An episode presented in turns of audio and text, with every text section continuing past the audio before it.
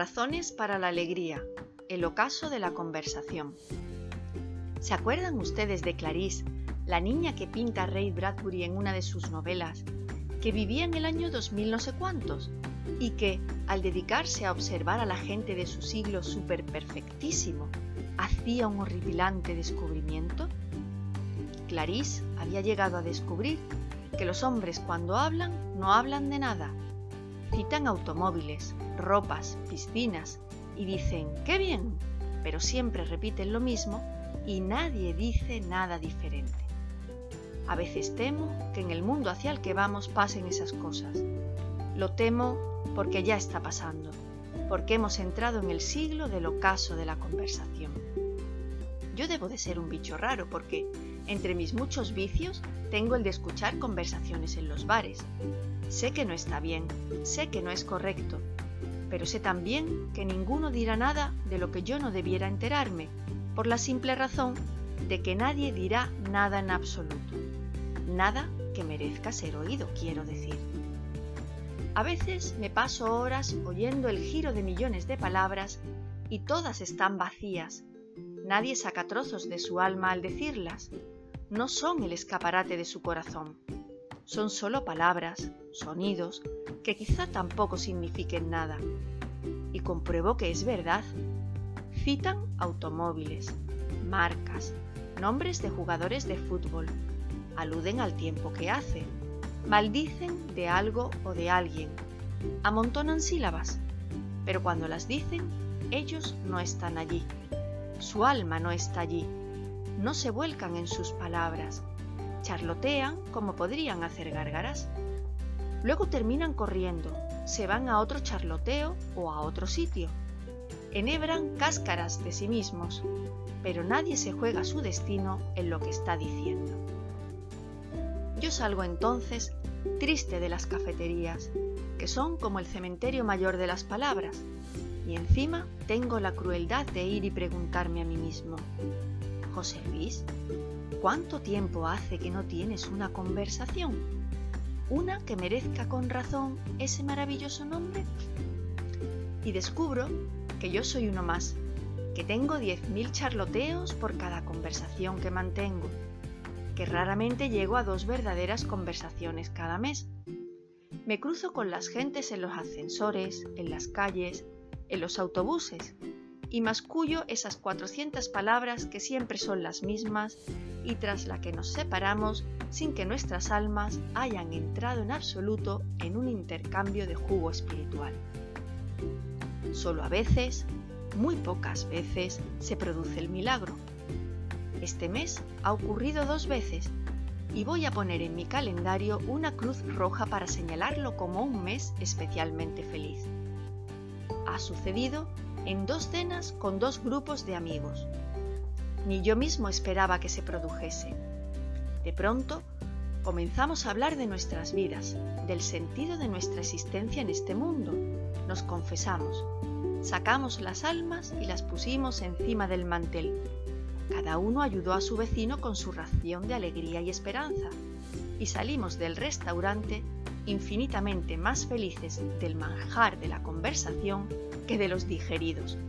Con decirles que ni nos molestó la cuenta, hablamos mucho, conversamos poco.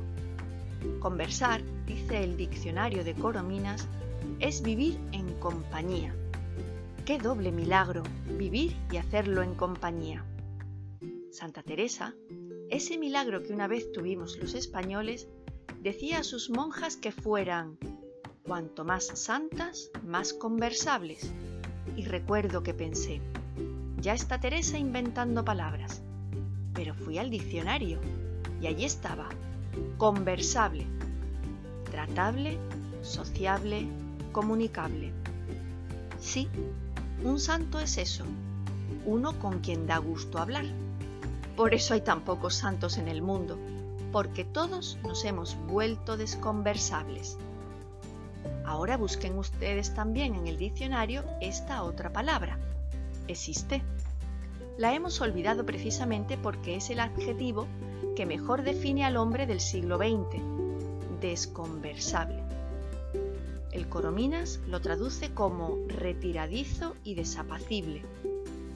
El diccionario de la Real Academia como de genio vivo, que huye de la conversación y trato de las gentes, que ama el retiro y la soledad. En esto no.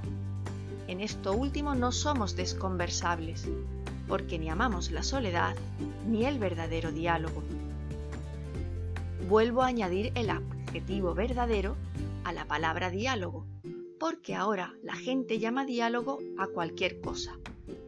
A los charlataneos de tertulia, a los insultos de hincha contra hincha, a la polémica de vinagre y aguijón, al cruce de frivolidades con superficialidades. Yo prefiero llamar diálogo al encuentro sereno en el que dos almas se desnudan y se encuentran, es decir, a eso que ya no existe. Se lo tragó la prisa, lo devoró el exceso de trabajo, lo enterró la televisión. Porque el mayor asombro es que, salvo excepciones milagrosas, marido y mujer hablan, pero no conversan. Padres e hijos discuten o se lanzan evasivas, pero no conversan. Y esto no es ya solo una devaluación, es un suicidio humano. Tengo entre mis manos una encuesta realizada entre 20.000 niños alemanes en la que se les pregunta por sus relaciones con sus padres.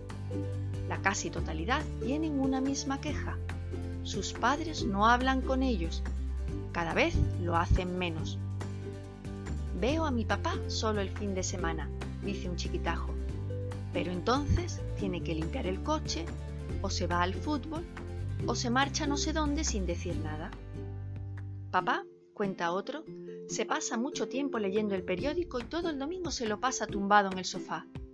Cuando yo sea mayor no voy a hacerlo. Me quedaré en casa jugando con los niños y les ayudaré en sus tareas escolares. Antes de tener la televisión, dice una niña, papá jugaba con nosotros, pero ahora siempre grita que nos estemos callados y no hace más que ver la televisión. Mi padre sería el hombre ideal, comenta un mocito, si tuviese un buen humor y nos dedicara más tiempo.